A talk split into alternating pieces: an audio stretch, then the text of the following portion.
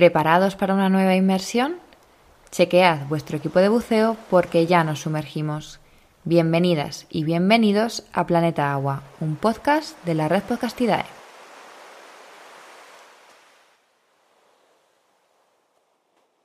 Hoy, en Planeta Agua, nos sumergimos en aguas mexicanas con Óscar Aranda, biólogo, escritor y un grandísimo amante de nuestro planeta, como expresa a la perfección en su libro El lenguaje secreto de la naturaleza. Durante muchos años, Oscar dedicó su vida a la protección y conservación de tortugas en México. Sin embargo, hoy no vamos a hablar de tortugas con él, sino de otro animal con el que también ha tenido la suerte de trabajar, las ballenas jorobadas o yubartas. Hola Oscar, bienvenido a Planeta Agua y muchísimas gracias por estar aquí.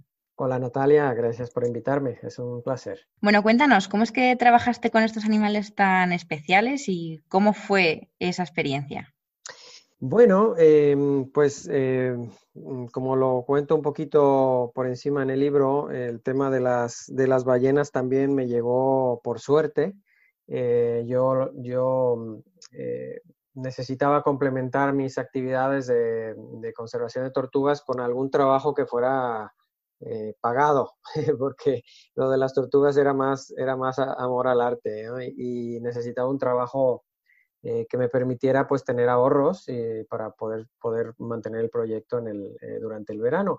Y es curioso que la, las ballenas jorobadas, las yubartas, van a esa zona, en esa región del, del, Pacífico mexicano durante el invierno, que es cuando no hay tortugas.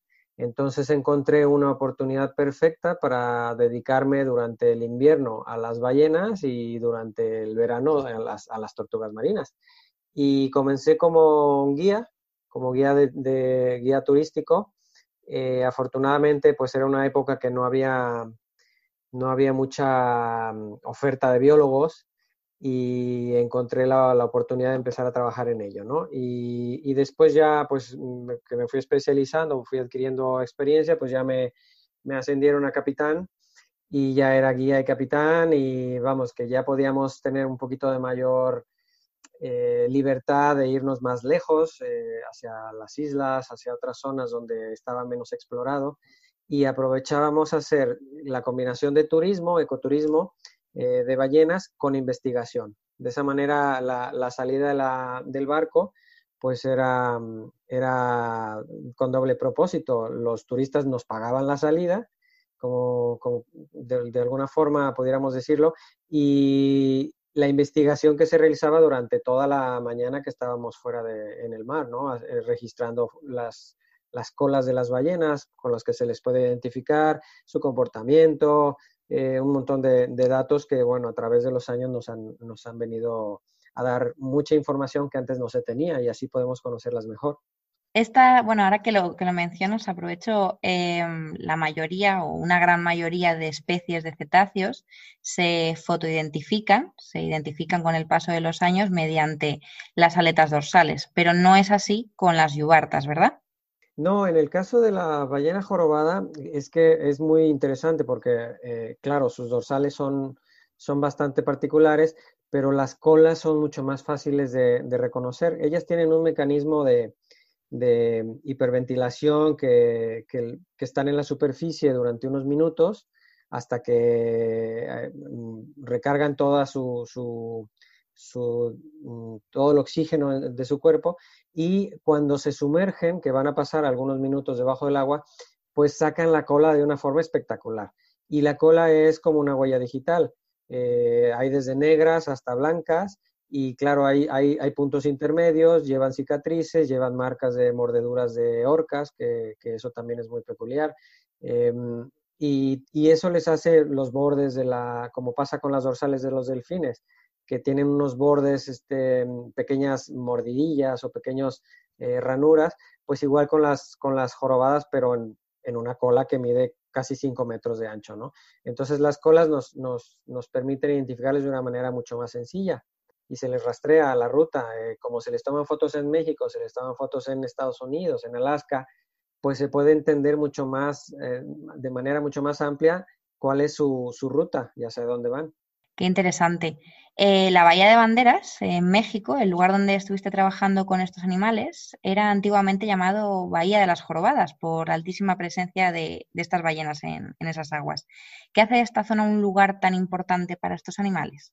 Bueno, para ubicar a nuestros escuchas, escucha eh, nuestros, eh, nuestros, amigos, la Bahía de Banderas es una bahía de las más grandes de Norteamérica que está en el Pacífico, en el Océano Pacífico, eh, está justo más o menos a la mitad de México para ubicarlo geográficamente, debajo de la península de Baja California.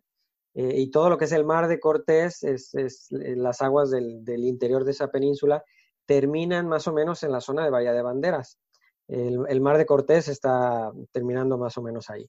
Así que es, una, es un agua con una riqueza impresionante y las ballenas están eh, migrando eh, durante el invierno de, todas las aguas eh, frías desde Alaska, en las costas de Canadá, Estados Unidos, y algunas se van a las, a las costas de, México. La Bahía de Banderas en particular, que tiene ahí la confluencia de varias corrientes y, tiene una zona de, gran profundidad, que son mil, como 1500 metros de profundidad, otras zonas que son de 30, 40 metros de profundidad, le dan una, una perfecta forma de herradura donde las ballenas se sienten mucho más seguras. Y como tiene esa profundidad, le da unas características de, una zona oceánica, pues eh, la temperatura es más estable, hay, algunas cosas que les dan más seguridad y, ha sido una zona como tradicional de visita de las, de las ballenas para dar a luz a sus crías. Ok, o sea que lo utilizan como, como zona de cría. ¿Cuánto tiempo se quedan más o menos allí con, con los ballenatos? Pues mira, eh, normalmente la, migración comienza en, otoño y llegan eh, más o menos para, para los meses de noviembre, diciembre, comienzan a, verse. Eh, se quedan ahí más o menos un mes en general, los, machos, y las hembras que, van a dar a luz sí, sí que se quedan más, más tiempo. normalmente, pues se comienzan a ir por ahí del mes de finales de febrero, marzo, y, algunas ballenas todavía se aventuran a irse mucho más al sur. Entonces, entre las que van y las que vienen, pues las ballenas se les puede observar desde noviembre hasta mayo, más o menos. Pero como la ballena está protegida, eh, eh, la ley no permite que las embarcaciones vayan y se acerquen a verlas más allá de marzo. Entonces, eh, normalmente siempre se menciona de diciembre a marzo la temporada de ballenas, pero sí que ellas no saben de esas fechas, así que ellas están, están mucho más, un poco más tiempo de lo normal. Las que se quedan más tiempo, que son las madres con sus crías, son, son, son las, las, las últimas en irse.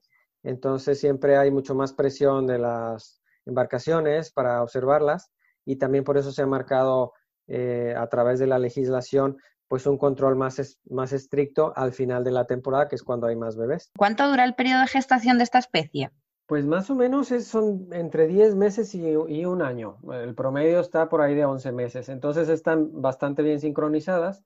Por ejemplo, eh, se reproducen este año en, la Bahía de Banderas y el próximo año regresan para las mismas fechas eh, para dar a luz ahí.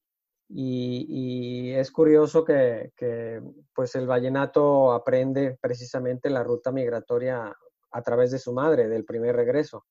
Y se queda con su madre todo un año y generalmente la separación entre la madre y la cría, aunque el bebé se vuelve independiente más o menos a los seis meses, eh, permanecen juntos todo el año. Entonces completan el ciclo de la, de la ruta migratoria y al siguiente año, cuando el bebé tiene un año, conoce la ruta de regreso, digámoslo de esta forma, eh, hacia la Bahía de Banderas. Y ya, ya ahí se separan, que son los, los, los que le llamamos los juveniles, pues que son más eh, juguetones, que se, pasan el día paseando y jugando y no tienen mucho más que hacer, ¿no? Pero la madre ya se separa y es cuando entra en celo, eh, puede entrar en celo ese mismo año o se espera hasta el siguiente, hasta el siguiente año y descansa un año sin, sin estar embarazada. O sea que en la bahía lo que podemos ver son, por un lado, madres con sus crías y por otro lado, hembras y machos reproduciéndose, ¿verdad? Sí, eh, la gran mayoría son machos. Siempre va a haber más machos disponibles que hembras. Y, dentro de las hembras, pues separamos las que están receptivas y las que no. Entonces, em, las, que, las que entran en celo tienen pues esa capacidad de atraer a los machos por todos lados y, con esa, esa capacidad que tienen auditiva de escuchar los sonidos bajo el agua de una manera impresionante, eh, tienen gran agudeza, pues eh, los llamados que, pudiera hacer la hembra, ellos los detectan perfectamente, ¿no? Y entonces en cuestión de un minuto pueden aparecer más machos alrededor de la hembra, que, es más complejo de lo que te digo, ¿no? Pero por ponértelo de una forma simplificada, eh, estaríamos viendo grupos de cortejo o ballenas solitarias. Y las ballenas solitarias pueden ser o machos o hembras pero en el caso de que haya alguna, mm, alguna hembra disponible, entonces todos los machos que están a, varios kilómetros alrededor se van a enfocar, se van a centrar en, cortejarla. Y entonces vemos unos grupos espectaculares, pues de 8, 12, 20 ballenas juntas, ¿no? Y, y, ahí luego entran temas de jerarquías, que hay un macho líder y ese va siempre al lado de la hembra y al final la hembra es la que va a decidir quién es el, el ganador o no, pero ellos hacen su, su, lucha y siempre va a haber un, pues un, un, primer macho, luego el segundo y alrededor se va haciendo como una, como una fila ¿no? de jerarquías. Los más dominantes están al lado de la hembra y los que menos poder tienen o los más jóvenes o con menos experiencia, pues van a ir detrás esperando como si tuvieran la esperanza de, de alguna oportunidad. ¿Hay algún vídeo, yo he visto algún vídeo de, ese suceso, de ese momento de cortejo en, las jorobadas y es espectacular. Animo a cualquiera que, busque vídeos sobre ese momento porque es eh, una brutalidad de, la naturaleza. Y bueno, ya nos has dado alguna pista, pero cuando dejan la zona, eh, ¿a dónde se dirigen, Oscar? ¿Cómo es su ruta? Eh, bueno, ah, es curioso, es curioso ya que lo mencionas, que muchos de los machos, que también ocurren en hembras, pero principalmente en machos, eh, en lugar de, regresar a las zonas de alimentación, eh, se van a otras zonas como Hawái. Eh, imagínate, realmente las, las, ballenas pasan la mayor parte de su tiempo en las zonas de alimentación, que son las aguas más frías, ¿no? En el norte. Pero, pero realmente donde se forman esos núcleos eh, es en las zonas de reproducción, que hacia, hacia el sur. Entonces, algunas ballenas, imagínate las costas de Alaska, de, Canadá y toda la costa hasta, hasta, hasta California, son zonas de alimentación.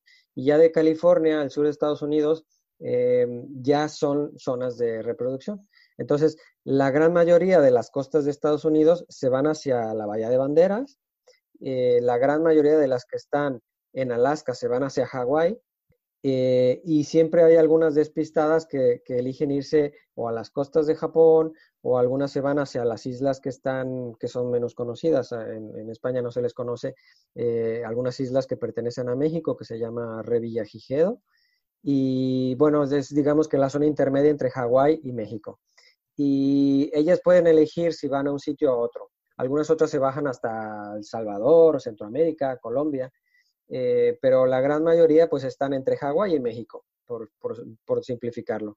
Y algunas deciden, en lugar de subir hacia Alaska o hacia, hacia las costas de, de, Estados Unidos, pues se van a Hawái a buscar más oportunidades de reproducción y ya después vuelven a, a, regresar. O sea que hacen una cantidad de kilómetros eh, impresionante. en México se han, se han detectado ballenas que, que van a alimentarse las, las ballenas mexicanas hasta las costas, por ejemplo, de, las Islas Aleutianas, que es el extremo más eh, a la izquierda de Alaska, o algunas han llegado a las costas de Rusia. O sea, es, estamos hablando de que en una línea recta, pues son como 8.000 kilómetros, mm, más o menos. O sea, que es una barbaridad.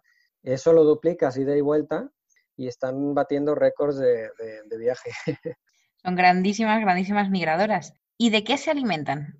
¿Qué buscan en esas zonas de alimentación? Bueno, eh, también es muy interesante porque, claro, todos los, los misticetos tienen sus propias eh, preferencias ¿no? de alimentación, las ballenas con barbas. ellas, ellas, en el caso de las ballenas jorobadas, es verdad que se inclinan por peces un poco más grandes. Hay, ballenas que prefieren el krill, que, son, que son crustáceos muy pequeñitos. Em, hay algunas como la ballena gris, eh, eh, que, prefiere buscar algunos, algunos invertebrados en el fondo del, mar, en, la, en, el suelo. Pero el caso de las jorobadas, pues se van hacia la, principalmente las anchovetas, que son como los boquerones que, tenemos en España, eh, un poquito más, eh, menos alargadas, más gorditas, y, bueno, pueden llegar a comer hasta sardinas. Estamos hablando de peces que van desde el tamaño de un dedo índice, más o menos, hasta, pues más o menos la palma de, una mano, ¿no? Eh, estamos hablando de casi 20 centímetros, 15 centímetros y también pueden buscar momentos de, afloración de, crustáceos y aprovechan al alimentarse del krill, pero prefieren los peces. Y normalmente solo se alimentan en el norte, entonces están ganando esa energía, toda esa grasa que necesitan para, para poder realizar la migración que les, que les va a costar tanta energía. Pero a veces, eh, en, años no niño, eh, puede haber aguas muy frías y, y entonces hay, hay una presencia más, más abundante de, lo usual de peces y entonces también se alimentan en las zonas de reproducción, que es muy curioso observarlo, pero normalmente no, normalmente no comen. Y bueno, eh, todos tenemos las imágenes ¿no? en la cabeza de estos animales abriendo muchísimo la boca, cogiendo agua y todo el alimento que lleva dentro, pero además de este comportamiento, que es en general cómo se alimentan los misticetos, con particularidades en función de la especie, ¿hay alguna técnica exclusiva que se haya visto exclusivamente en yubartas que nos puedas contar? Sí, eh, bueno, tiene un montón de técnicas porque son bastante, la verdad es que es una, una, especie que, quien la pueda ver eh, realmente le va a cambiar la vida. Pero más allá de, sus características de comportamiento, en el caso de la alimentación está lo que le llaman la red de burbujas, que mm, eh, son muy listas porque empiezan a, aparte que, ya lo hablaremos, lo de la comunicación, eh, que tienen formas de comunicación muy interesantes, se organizan en grupos, en grupos bastante estrechos, y digamos que 8 o 12 ballenas se, se, reúnen alrededor de un cardumen de peces, ¿no? Entonces los comienzan a rodear y todo el grupo de ballenas en, en, particular está esperando a una orden de otra ballena que les indica cuándo es el momento ideal para, para, para comenzar a abrir sus bocas, ¿no? Entonces lo que hace una es hacer una especie de espiral e irlo estrechando el círculo alrededor del cardumen y hace una, va soltando aire por, por las, narinas, que son los orificios nasales, y, y, lo sueltan de una manera como si apretáramos nosotros la boca, ¿no? Y, hiciéramos trompetillas. Entonces salen burbujas muy pequeñitas y, y hacen una, una, red muy fina de burbujas y, poco a poco van subiendo. Eh, y entonces los peces se asustan y no, no se atreven a cruzar esa cortina eh, que es como una barrera física para ellos, y se quedan cada vez en un, en, una, en un círculo mucho más estrecho. Entonces, cuando las burbujas comienzan a llegar a la superficie, las ballenas, eh, una empieza a, pegar unos, como unos chillidos, em, que es como un llamado de un elefante más o menos. Y, y entonces todas eh, saben ya que es el momento ideal para, para comenzar y comienzan a, a, salir con la boca abierta y es espectacular verlas porque, porque imagínate, unas bocas son más o menos eh, pues dos metros de, de, lo que sería el morro, ¿no? Lo, lo abres, eh, abren la boca en casi, casi 90 grados, eh, como 60 grados más o menos, y, eso más los pliegues que tienen en la, los pliegues ventrales, que es la, la zona de abajo de la, lo que sería la papada, la barriga, hacia, hasta el vientre, absorben toneladas de agua y, la boca se, extiende de una manera impresionante. Y cuando salen, claro, los peces comienzan a saltar y, y no tienen dónde caer. algunos logran salir de la boca de las ballenas, pero caen en la boca de otra. Y ahí están los pelícanos, están las gaviotas. Y por cierto, alguna vez, pues mm, habrá habido algún accidente, ¿no? Que se comen o, por lo menos eh, engullen a, un, a una ave, a una de estas, de estas aves. Pero curiosamente, la garganta a pesar de lo grande que es la boca de las ballenas y que pueden comer más o menos una tonelada de peces eh, al día, la garganta es muy pequeña, es más o menos el tamaño de una pelota de, béisbol, para que te hagas una idea, como si cerráramos el puño eh, y un poquito más.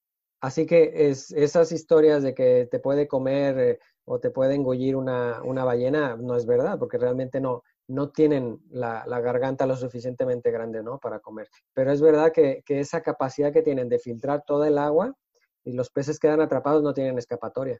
Esa es la técnica más particular que, que he visto yo. Hay otras que se la arrastre en la superficie, también se pues van como embistiendo a los peces con la boca abierta y lo que pillen, lo pillan y, se pueden pasar todo el día haciendo eso. Pero la técnica más espectacular es esa, la red de burbujas, en mi opinión. Espectacular, espectacular.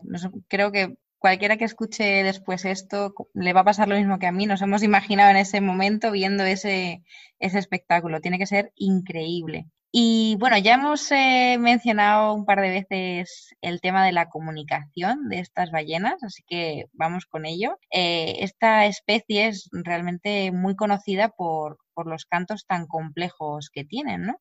¿Qué se sabe sobre estos cantos? Bueno, eh, es curioso, lo, más curioso que puede saltarnos a, lo iba a decir, iba a decir a la vista, al oído, es que solo los machos cantan. Esa, para empezar, es, es, impresionante. Y un canto, eh, mm, podríamos decir, bueno, un canto como un pájaro, pero es que realmente tiene una estructura eh, muy, muy compleja, eh, que son secuencias de sonidos, que tienen frases, temas que forman un, un, sonido o una canción, y esa canción la pueden repetir formando una sesión, como un DJ. Entonces, por una parte, la forma como la, la estructuran va cambiando con el paso del tiempo, entonces la canción, eh, digamos que la que están cantando ahora mismo, eh, este año, en, las, poblaciones de Hawái, estaríamos escuchando más o menos prácticamente igual la misma canción en las costas de México. Y, hay alguna forma que todavía no se sabe cómo, cómo se ponen de acuerdo, mm, abro comillas, para, para, que todas cantaran la misma canción. Es como si dijeran, vamos a hacer una, una forma de, de hacer una competencia justa y que todos los machos eh, mm, van a cantar la misma canción y cada uno le va a poner ese, ese tono final, el, la coletilla, algo para que ya le dé su, su, toque personal, ¿no? Pero todos estarían cantando más o menos lo mismo. Y durante la temporada tú te vas, te vas acostumbrando a la canción. Eh, tiras el hidrófono al agua y empiezas a escucharla, ¿no? el macho está cantando en una posición para empezar, siempre cantan solos y, se ponen como boca abajo en un ángulo muy, muy, muy pequeño, como de 45 grados, un poquito menos, boca abajo, y se quedan ahí pues 15 minutos mm, como mínimo. Y empiezan a cantar, a cantar, a cantar. Y hay un momento en que comienzan, em, empiezan la sesión de nuevo. Entonces, con el paso de los días, tú, te vas acostumbrando a la canción. Y llega el momento que dices, bueno, ahora viene un bloop, ahora viene un wick, y, la gente que está, los turistas, flipaban cuando, cuando decías eso, porque luego es verdad que venía el, el bloop o el flip y decían, madre mía, pero este, este cómo puede, cómo puede predecirlo, ¿no? Y es que cuando ya las escuchas las grabaciones, sí es verdad que tienen ese patrón que, que es muy fácil de, reconocer. Y al final de la temporada sí que se nota un poquito distinta. Y bueno, ya si lo comparas con Hawái, pues ya, ya se les, pues como cada quien va, va cantando eh, como el telefonillo estropeado, ¿no? Que vas, cambiando un poquito la versión. Pero bueno, esa es la, esa es la parte del, del canto en sí. el, significado se creía que era para, para llamar a las hembras, pero con el paso del, de los años se descubrió que solamente los machos, otros machos, son atraídos por, la, por el cantor. Es decir, que este canto va dirigido a machos, no va dirigido a hembras, cuando, cuando en el resto del, bueno, hay excepciones, ¿no? Que, el, que el, pajarito está marcando territorio, pero es verdad que aparte de marcar su territorio, la hembra se, se, ve atraída por, el, por su canto. Y en este caso no, las hembras no se acercan al, al, cantor. Es como establecer una, una jerarquía eh, al cantar y sobre todo que ellos, como tienen esa capacidad para definir de dónde vienen los sonidos, eh, y eso lo, viví yo, porque es muy difícil entender en el mar, en, un vasto mar donde no tienes nada alrededor, cómo una ballena puede saber exactamente de dónde viene el sonido. Eh, nosotros estamos buceando, eh, estamos con, con, el equipo de buceo y, y, escuchamos una embarcación pasar por arriba y no sabemos dónde está.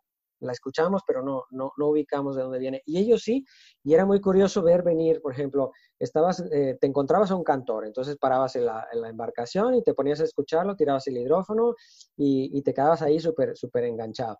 Y veías como de lejos había alguna u otra, o varias ballenas acercándose en línea recta. Y, en, el, en, el, momento en que la ballena llegaba al cantor, el cantor paraba. Entonces había una interacción y, es que son cosas tan emocionantes que las tienes que vivir porque ves, ves cómo de pronto llega el otro como le dice, oye, no me gusta que estés cantando, cállate.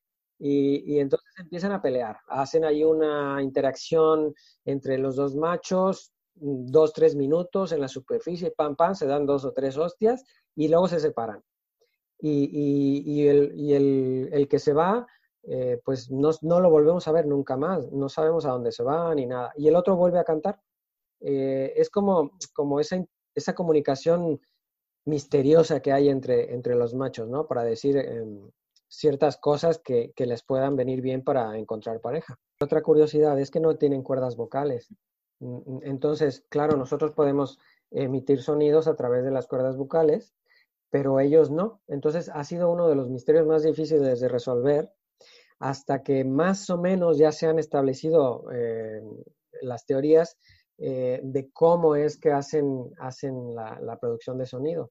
Y resulta que tienen una especie de, válvula, ¿cómo te lo puedo? Imagínate la tráquea, ¿no? Toda la laringe de nosotros y la, tráquea hasta los pulmones. Pues entre los pulmones y, la laringe hay, hay, como un saco, eh, un saco le llaman saco laríngeo, que se infla y se desinfla. Entonces es como como un, una bolsa de donde la ballena puede mandar el aire de los pulmones o parte del aire hacia esa, hacia esa bolsa. Y en el intermedio entre la bolsa y los pulmones tienen como unos pequeños pliegues y, que es una forma como de U. Entonces, de alguna manera hacen la función de unas cuerdas bucales, las aprietan mm, a través de, su musculatura y, hacen fricción del aire eh, dentro y ya el resto de la, de la, de sus, la, faringe y, bueno, los, los cartílagos, la tráquea, todo lo que tienen dentro, hace una como especie de, órgano percutor, hacen como una cámara de resonancia, eso quería decir. Amplifican el sonido, ¿no? Quieres decir, como el melón de odontocetos, ¿no? Ah, exactamente. Y entonces los, los, esa U tiene como unos pequeños pliegues y, hace la función de las cuerdas bucales, pero apenas está comenzando a entender cómo funciona. Eh, y hay muchos modelos eh, matemáticos súper complejos para entenderlo, pero es un misterio que está costando muchísimo, muchísimo de, de poder descifrar. Bueno, pues más, más al, tema. Bueno, las, las yubartas, eh, como otras especies de cetáceos, se, se pueden encontrar eh, a nivel mundial en muchísimas, muchísimas aguas. ¿no? Otras especies de cetáceos que también tienen esta distribución mundial presentan diferencias eh, entre poblaciones. ¿no? no tienen el mismo comportamiento, pues orcas que visitan las eh, aguas de Alaska que las que eh, están por aguas de la Antártida. ¿Esto ocurre también en Yubartas? ¿Vemos diferencias entre poblaciones? Sí, eh, hay por ejemplo poblaciones muy, muy grandes que no están en peligro y hay otras poblaciones que están muy amenazadas. depende de dónde vayas, si, a, las aguas del, Océano Índico, si estás en el Pacífico, si estás en el Atlántico. En el Atlántico hay muchas menos que, en el Pacífico.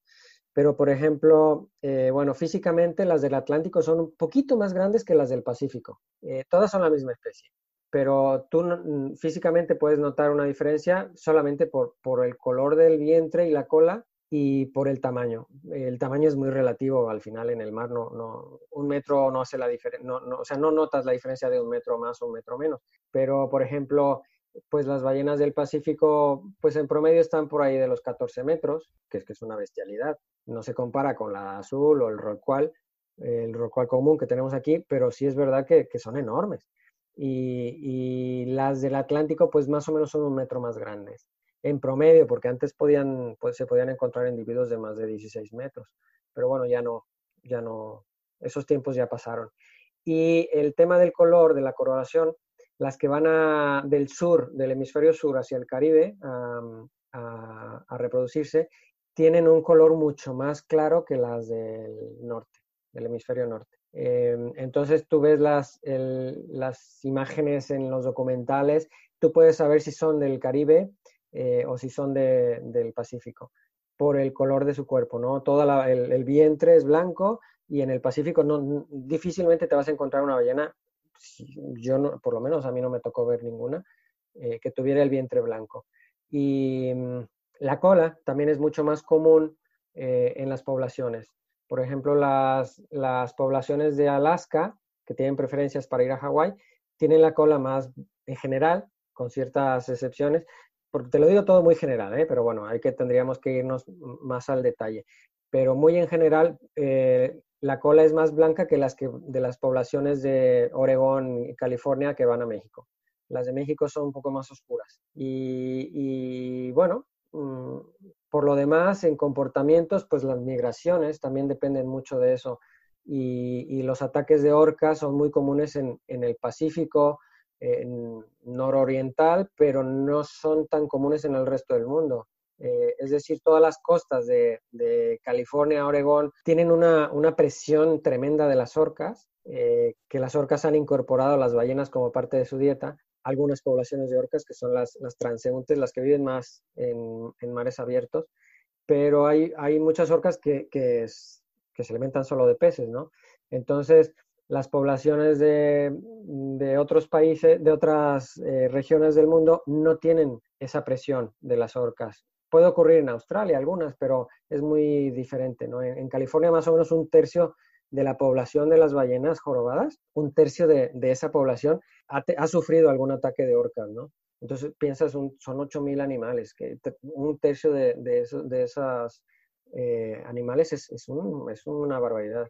Entonces es muy común ver las colas mordidas o parcialmente eh, les, falta algún trozo o, o, con cicatrices muy particulares que son como rasgaduras, ¿no? Y, bueno, eso también nos da una, idea de los peligros a los que se enfrentan. ¿Tienen más depredadores aparte de las orcas? Eh, quitando el factor humano, ¿eh? quitando el factor humano del que hablaremos después, ¿tienen, ¿tienen otros depredadores? Eh, normalmente, pues solo los tiburones blancos, eh, grandes tiburones, pero generalmente son solo las orcas. casos de ataques de tiburones son, que yo que yo sepa son muy muy limitados. La gran mayoría de sus depredadores son orcas.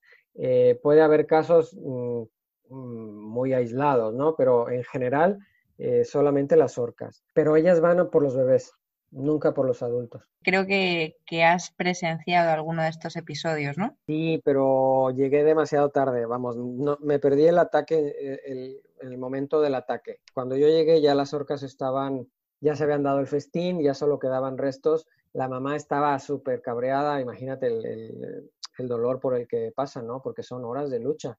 Y, y, vamos, pues la hembra seguía ahí mm, rondando a las orcas sin poder hacer nada y los restos del vallenato estaban flotando y bueno, pues ya era la hora del juego. Ellas cogen algún trozo del, del vallenato, un trozo de aleta o, un trozo de piel y lo lanzan al aire y es como jugar a la pelota, ¿no?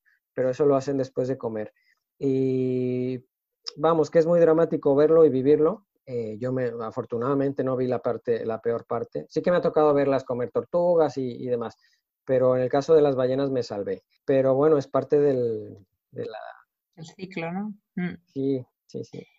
Y bueno, pero no, incluso, bueno, las, las orcas son los eh, reyes del mar, ¿no? Pero eh, aun siendo tan perfectas en sus estrategias de caza, no le resulta fácil, ¿no? La, mamá va, va, a proteger a su cría hasta que no pueda más, ¿no? Sí, de hecho la mayoría de las veces eh, fallan. O sea, ellas realmente, la tasa de éxito de ataques es muy baja. Eh, generalmente termina en, un bebé con, las, colas mordisqueadas, con alguna herida, pero nada más. Em, eso sí que, era muy común ver, ¿no? Te encuentras una mañana en, el primer tour, pues que tienes eh, una madre con su cría, que sabías más o menos en, qué, zona iba a estar, vas, la encuentras, pero el bebé está todo lleno de heridas en la cola y sabes que algo pasó. Pero afortunadamente la madre tiene una capacidad de lucha eh, amor de madre, como dicen, es, tremendo. Y aparte, tiene una estrategia de apoyo. Parte de lo que no hemos mencionado de los sonidos, que sería para otra historia, eh, porque la comunicación es súper compleja, emiten unos sonidos de, baja frecuencia que son inaudibles para nosotros. O sea, los cantos son una parte, pero también emiten sonidos de comunicación entre, entre los machos en un grupo de cortejo, eh, la madre con su cría, y la madre también puede pedir ayuda.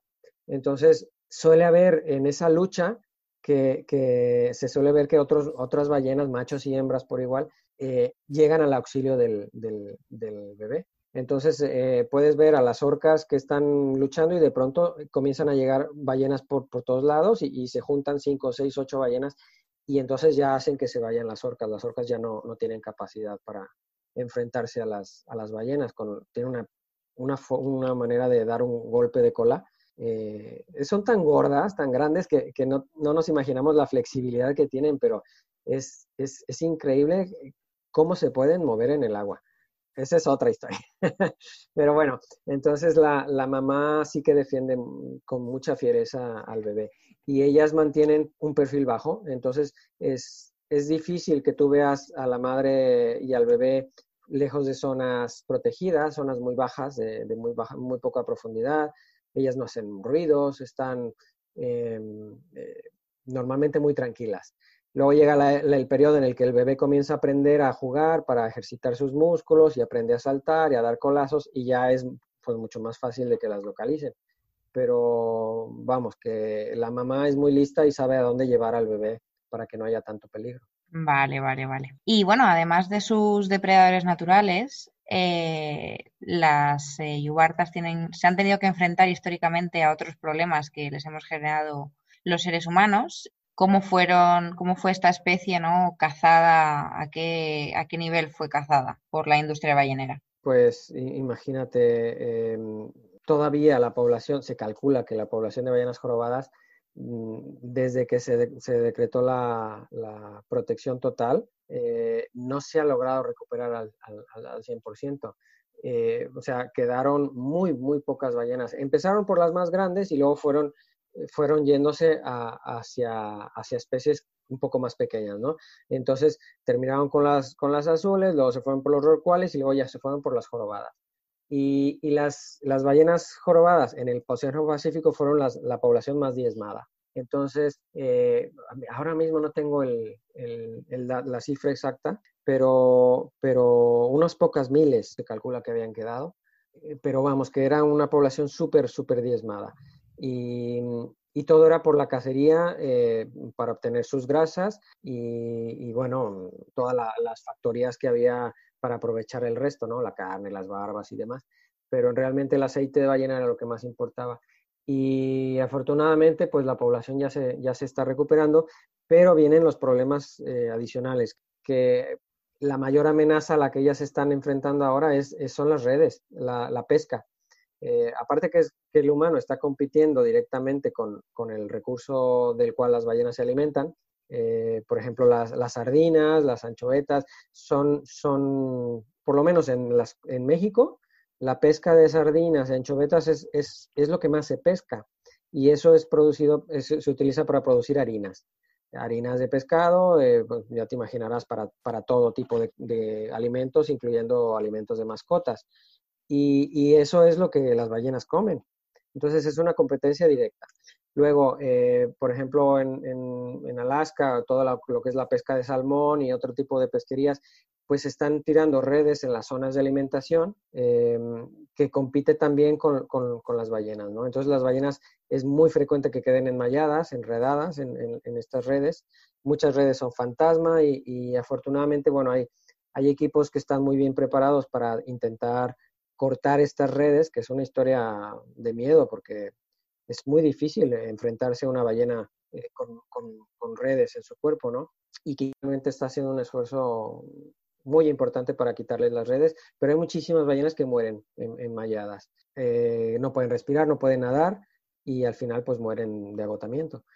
Y la otra pues son las colisiones, las colisiones por barcos, tanto los buques eh, de carga, los, de, los más grandes, digamos los comerciales, que, van a, una velocidad y, las embisten y hasta que llegan a puerto se dan cuenta que llevan enganchada una ballena. Y así, historias hay muchísimas. Y, y, el otro, pues son las colisiones por las hélices, que eso sí que, por ejemplo, en, en México es muy común, que se habla poco, pero hay muchas ballenas que, que son heridas por, por, golpes por embarcaciones. Yo he visto alguna imagen de, de esa zona precisamente, de, de, jorobadas con las hélices marcadas en la parte dorsal, y son impresionantes esas imágenes, sí hay una ballena que le llamamos acordeón, ya te imaginarás por qué. Todo, todo el, toda la parte de, del, del, cuerpo, la parte alta del cuerpo, eh, la tiene ya cicatrizada de muchos años, pero es como un acordeón realmente. O sea, son todos los, los cada giro de la, de la hélice era un corte, pam, pam, pam, pam. Entonces tú puedes contar 30, 60 cortes en, el cuerpo y la ballena milagrosamente logró cicatrizar y se salvó. Otras pues reciben la, simplemente, es un golpe seco y se le amputan la aleta o, algo pasa, ¿no? Pero ballenatos mueren muchos, muchísimos por accidentes por embarcaciones. Y es muy difícil porque la ballena adulta ya tiene experiencia, escucha el motor de una embarcación venir y se puede preparar, ¿no? Mm, tienen ciertas precauciones, pero los bebés no, y la madre no lo puede evitar. Entonces sale el bebé a respirar y ¡pam! se lo llevan de paso. Pero bueno, vamos a pensar en positivo, que, realmente se hacen muchos esfuerzos, aparte de, la, de, las leyes que están para protegerlas, ahora falta hacerlas cumplir, pero la sociedad civil que se organiza eh, eh, realmente para, para que las ballenas tengan menos peligros en el mar. Y bueno, ¿y cómo es allí en, en México la, la, situación con el turismo de whale watching? Porque bueno, en España, bueno, y en, en otros lugares de, del mundo, en algunas zonas, sí que el turismo de avistamiento de cetáceos se ha llevado hasta el extremo hasta tal punto que hay, hay grupos de animales que, que, se han visto agobiados, eh, decenas de barcos rodeando a un grupo o grupo de madres con crías. ¿Cómo es allí la situación? Porque siendo una zona tan, tan buena ¿no? para el avistamiento de esta especie, eh, imagino que, que, o lo ha habido o hay probabilidad de que sea demasiado explotado, ¿no? Sí, sí. Eh, por ejemplo, en la Bahía de Banderas, pues en un año, en una temporada, puede haber, pues, no sé, 400 ballenas distintas. También es una barbaridad y, no se compara con Hawái, pero, pero vamos, que ballenas hay para todo el mundo. Y, el problema está en que, si es verdad que, el gobierno da ciertas, eh, una, una, ilimitada cantidad de, permisos, ¿no? Entonces, las embarcaciones, 80 eh, embarcaciones tienen permiso eh, y llevan una bandera pues que es un signo de identidad para que la gente sepa que la, embarcación está autorizada. Pero claro, estamos hablando de México y tristemente siempre hay, hay mucha... Siempre la gente busca la forma de, evitar la ley, ¿no? Y, hay embarcaciones que ofrecen servicios muy baratos eh, al turista que no sabe que, que, la embarcación no tiene permiso entonces, si, si este te, te, cobra la mitad de precio que el otro, pues la gente se va por el más barato y, y no se dan cuenta que están contribuyendo precisamente a, este problema, ¿no? Y vamos, no es culpa del todo del, del turista, aunque es nuestra obligación pues preguntar, ¿no? E investigar. Y luego está el, el tema de la comodidad. Eh, las embarcaciones, también las que tienen permiso, eh, suelen irse a una zona que es la tradicional ballenera, donde hay más ballenas, eh, que está más o menos al centro de la bahía, ¿no? Y, para ahorrar, ahorrar, combustible, ahorrar tiempo, porque la bahía es muy grande, pues evitan desplazamientos mucho más largos. Eh, entonces, siempre vas a ver 30 embarcaciones detrás de una madre con su cría, cuando a un kilómetro o a media milla hay, hay seis ballenas eh, solas que no hay ni una embarcación viéndolas. Entonces es, es, un problema muy, muy marcado en México que la gente siempre, son, son, para empezar, es bueno y malo, que son embarcaciones pequeñas. Hablamos de las pangas, que son como los, como los Zodiac de 9 metros, más o menos de eslora, eh, caben 12 personas, poco más.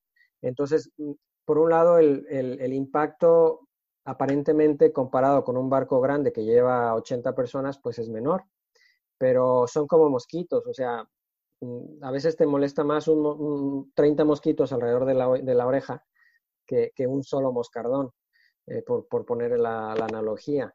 Eh, todo tiene sus, pros y sus contras.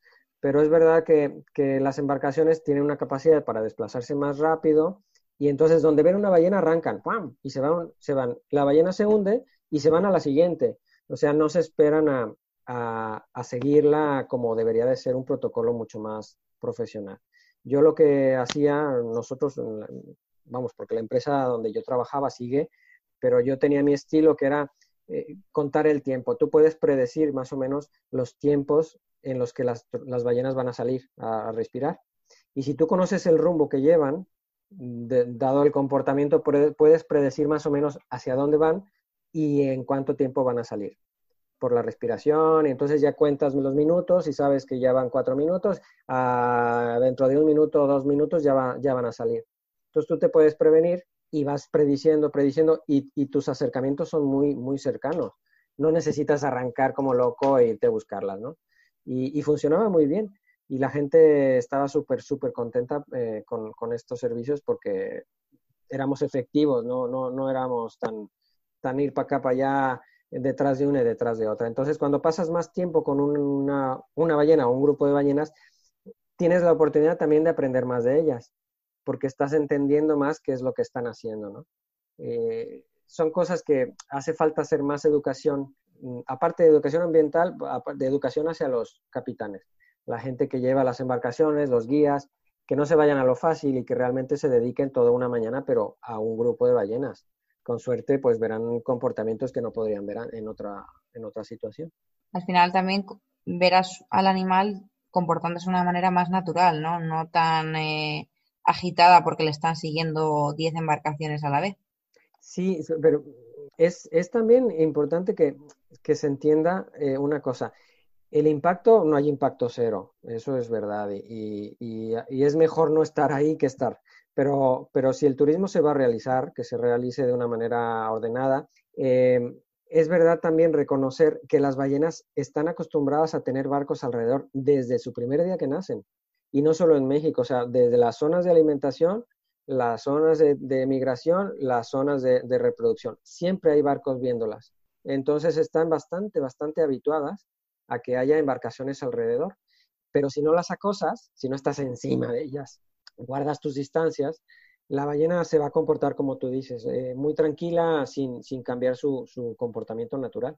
Y, y, de eso se trata, ¿no? De que, de que no cambien sus hábitos. Claro. Y bueno, esto es, complicado, ¿no? Es que el tema del turismo en general es complicado, pero ¿qué consejo podrías dar a quien nos esté escuchando a la hora de seleccionar una, un, un club, un, un centro de, de, turismo de whale watching de tal forma que seleccionemos un grupo que lo haga de manera responsable antes que un grupo que no sabemos cómo lo va a realizar o que, eh, bueno, pues no siga las indicaciones más, más eh, correctas, digamos. Bueno, en general las empresas eh, autorizadas son, son muy responsables, en general. es verdad que en España es muy distinto el, el, el, turismo de ballenas que en, que en México o en Estados Unidos y en Hawái también, en Hawái es otra historia, pero si, si la gente va a ir a México, que vale muchísimo la pena ver ballenas jorobadas, sobre todo por lo que, por, lo que prendes, em, sí que es importante investigar en Internet la empresa, ¿no? Mm, es, normalmente las empresas deben tener algún proyecto de investigación para que sean creíbles. Eh, por lo menos es en lo que yo me fijaría. Yo, yo, por ejemplo, la empresa para la que yo trabajaba, eh, tiene una, organización no gubernamental y ellos mm, capacitan gente para hacer rescates de ballenas, dan cursos al gobierno, eh, tienen muchas actividades de investigación. El catálogo más antiguo de México lo lleva esta empresa, eh, el catálogo de colas de ballena. Y, esto se, comparte pues, a través de, convenios con otros, otros institutos científicos en Estados Unidos, en Hawái, etc. Entonces, siempre si tú te pones a investigar un poquito, vas a descubrir qué tan científica es esta empresa, ¿no? Qué tanto se preocupa realmente por, por, por la base, que es proteger a, lo que, de lo que tú vives, el sustento, eh, y las empresas que simplemente se dedican a vivir de ello. Ese sería yo creo que el mejor consejo que dar, ¿no? Investigar un poco e irse por la empresa, aunque te cobre más caro, eh, hacer ese sacrificio vale mucho la pena porque esta empresa realmente se está preocupando por el bienestar de los animales. Ok, genial, Oscar. Y mm, bueno, aparte de, de, bueno, por supuesto, siempre que vayamos a algún lugar como turistas, intentar hacerlo de la manera más responsable posible, eh, ¿cómo podemos colaborar en la conservación de estos gigantes del mar? Todos podemos poner nuestro granito de arena, aunque no las vayamos a ver, no, no arrojando basura, que es lo más básico, eh, eh, siendo conscientes ¿no? en nuestro consumo, siempre va a repercutir todo en el mar. Entonces, las decisiones que tomemos, aunque sea indirectamente, le van a beneficiar a las ballenas. Otro, otro, otra forma de vivir es no, consumir pescado, eh, no, no, contribuir a las pesquerías que tanto daño le hacen a las ballenas y a, toda la, vida marina. Y bueno, si ya lo quieres asumir de una manera más, más directa y personal, pues el voluntariado, las donaciones, eh, eh, puede, puede hacer la diferencia. A veces no somos capaces, no tenemos la posibilidad de viajar y hacer un voluntariado de un mes, de una semana, de un año. Entonces, pues nos guiamos más por, por aportar algún donativo o alguna una forma de, de sentirnos que formamos parte, ¿no? Adoptar, adoptar una ballena, que, que, era una, una broma, un chiste que decíamos, adopta una ballena y no te la tienes que llevar a casa. Nosotros nos hacemos, nos hacemos cargo de ella, ¿no? Entonces la gente daba un donativo pues para apoyar la investigación, para, para pagar la gasolina de la embarcación de eh, la vigilancia, para que las, las, no hubiera turismo ilegal. O sea, muchos detalles ¿no? que, que podían la gente aportar y, y, de esa manera sentirse un poquito que formaba parte de este proyecto tan bonito. Yo te puedo dar eh, mm, mm, algunas, algunos enlaces de la gente si va a viajar a México, si va a viajar a Estados Unidos, pues sí que es verdad que hay, hay em, en California y en, y en México muchísimas empresas muy, muy bien organizadas que te llevan a ver ballenas de una manera impresionante y vale mucho la pena. Genial, pues, pues luego las, las añadimos en las notas del programa. Bueno, Óscar, antes de terminar, ¿cómo te podemos encontrar en las redes sociales? Bueno, eh, por mi nombre, Óscar S. Aranda, eh, que es el, el, nombre de autor. Estoy en Instagram, en Twitter, en Facebook, pero tengo mi blog donde no lo tengo tan actualizado como yo desearía, pero voy publicando cositas eh, con esa filosofía de, del amor a lo más pequeño, lo más insignificante y lo más, lo más feo, que, que, también hay que quererlo y hay que cuidarlo. Y en el blog pues hablo mucho de, de, ello, ¿no? Se llama relatosdelanaturaleza.org. Y, y bueno, mm, pues bienvenidos sean los comentarios y, y aquí estamos para lo que haga falta. Bueno, hay, eh, recomiendo 100% leer el blog, leer el libro, es una pasada. Y bueno, ahora sí, Oscar, nos despedimos. Muchísimas gracias de nuevo por acompañarnos en Planeta Agua. Y a todas y todos los que nos escucháis, recordad que tendréis información sobre esta entrevista ampliada en el blog www.godeeperproject.com, que nos podéis seguir en Instagram como arroba barra baja blog o en Facebook como GoDeeperProject. Hasta la semana que viene y como siempre, nos vemos debajo del agua.